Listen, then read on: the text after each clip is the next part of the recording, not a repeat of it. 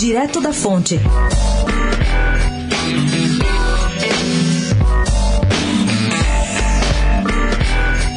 A crise no PSL de São Paulo ameaça levar o partido do presidente Jair Bolsonaro ao colapso financeiro no maior colégio eleitoral do país. Como ele está proibido de receber repasses do Diretório Nacional devido a uma penalidade aplicada pelo TSE no ano passado, o caixa é sustentado apenas pela contribuição dos diretórios municipais. Diretórios esses que foram quase todos destituídos por Eduardo Bolsonaro. A esperança da legenda é que até o final do ano o Tribunal Superior Eleitoral retire o bloqueio imposto em 2018 e o dinheiro volte a entrar em caixa. Resta saber quem assinará o cheque.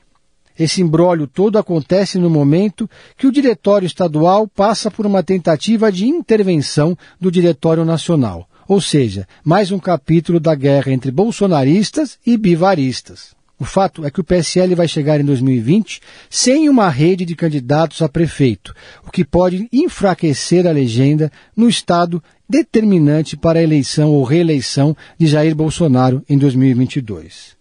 A propósito, circula na Assembleia Legislativa de São Paulo uma lista em apoio à permanência de 03 na presidência do PSL no estado. Ele esteve na casa na quinta-feira com a bancada de 15 deputados, sendo que a maioria deles ainda é bolsonarista. Pedro Venceslau, especial para a Rádio Dourado, direto da fonte.